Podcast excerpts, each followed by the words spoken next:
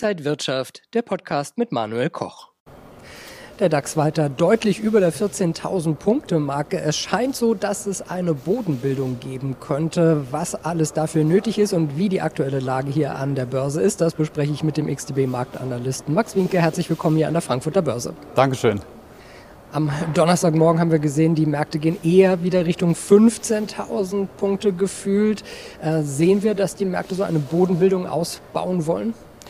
Der DAX hat jetzt äh, sich etwas erholen können. Wir haben möglicherweise jetzt das Tief gesehen von der Korrektur der letzten vergangenen zwei Wochen. Das muss jetzt aber nochmals bestätigt werden. Kurzzeitig ging es ja mal deutlich nach unten. Sieben Prozent hatten wir ja äh, gesehen, ausgehend von den Märzhochs. Das sind über 1000 Punkte.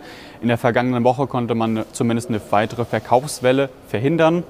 Wir haben in zwei Tagen die 14.000 Punkte verteidigt.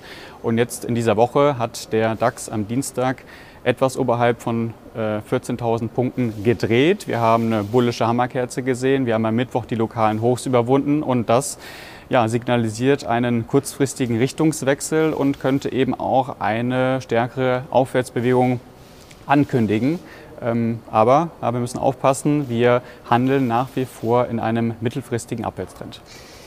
Wie weit müsste es denn hochgehen? Müssten wir, sage ich mal, über 15.000 Punkte gehen, damit es auch nachhaltig ist, dass dieser Auf, ein Aufwärtstrend kommt?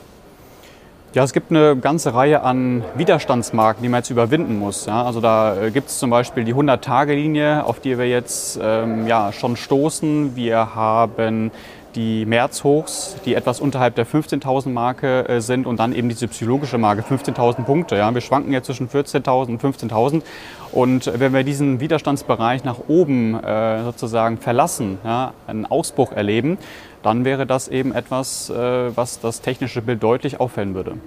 Jetzt haben wir vom IWF in dieser Woche äh, ja eher negative Meldungen bekommen. Die Wachstumsprognose für die Welt äh, wurde gedämpft. Sind das auch dunkle Wolken dann über der Börse?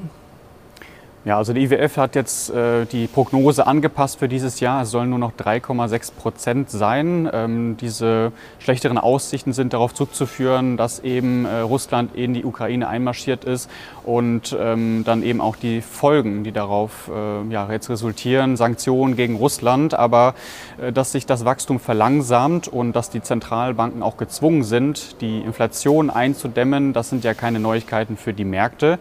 Also die Börse schaut immer in die Zukunft, erwartungsgemäß so ja, sechs bis neun Monate ungefähr. Und äh, was jetzt dann deutlich wichtiger ist, ist, was dann im nächsten Jahr passiert. Und da erwartet dann der IWF ähm, auch nochmal ein Wachstum von 3,6 Prozent.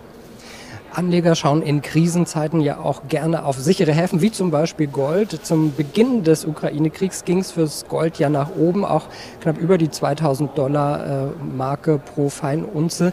Das konnte man aber nicht nachhaltig halten. Jetzt gibt so ein paar äh, Analysten, die sagen, ja, zum Ende des Jahres könnte Gold bei 2175 Dollar stehen. Sind das jetzt Einstiegschancen fürs Gold? Wie, wie sehen Sie die Lage? Also diese 2000 Dollar Marke ist nach wie vor äh, der Bereich, der ganz klar im Fokus steht. Also im August 2020 hatten wir sie erstmals geknackt.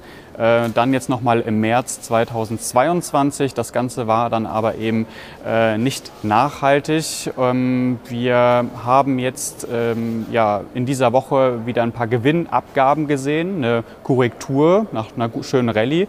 Kurzzeitig mal um drei Prozent äh, hatten wir da äh, ein Minus gesehen.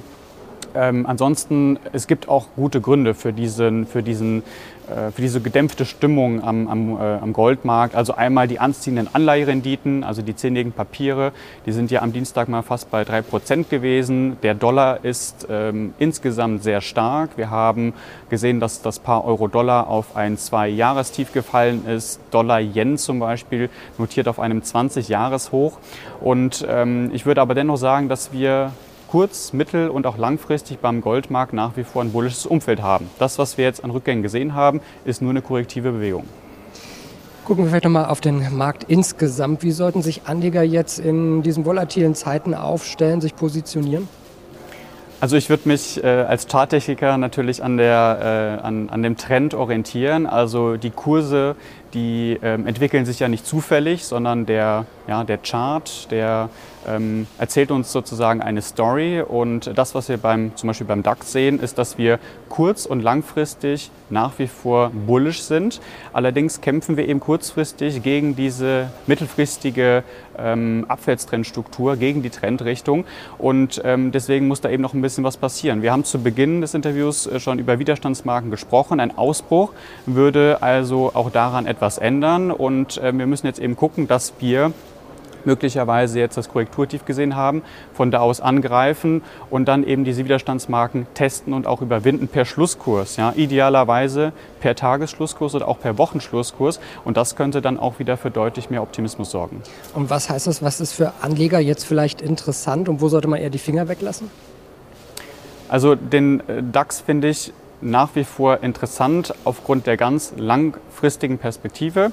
Ähm, da bleibt mir aber eben noch so dieser, äh, der letzte Punkt, ja, dieses mittelfristige Umfeld, das, zeigt, eh, zeigt, das zeichnet sich eben im Chart aus, dass eben die Anleger unsicher sind und ähm, diese Ausverkäufe waren ja auch extrem stark. Wir sind ja mal kurzzeitig in den Bärenmarkt reingerutscht, dann gab es eine schöne Erholung, aber kurzfristig sehen wir eben so ein Hin und Her, kurzfristige Richtungswechsel. Das zeigt eben einfach, dass ähm, naja, Anleger zwar nicht bereit sind, also einerseits nicht bereit sind, mehr Risiko einzugehen, um den Markt wieder nach oben zu drücken. Andererseits ähm, möchte man aber auch äh, eine weitere Verkaufswelle verhindern. Ja? Und deswegen ähm, vielleicht einfach mal in der Seitenlinie bleiben und genau beobachten, wie sich dann der Markt an diesen wichtigen Widerstandsmarken verhält. Und beobachten werden wir das auch. Vielen Dank an Max Winke vom Broker XTB und danke Ihnen, liebe Zuschauer, fürs Interesse. Bleiben Sie gesund und munter. Alles Gute. Und wenn euch diese Sendung gefallen hat, dann abonniert gerne den Podcast von Inside Wirtschaft und gebt uns ein Like.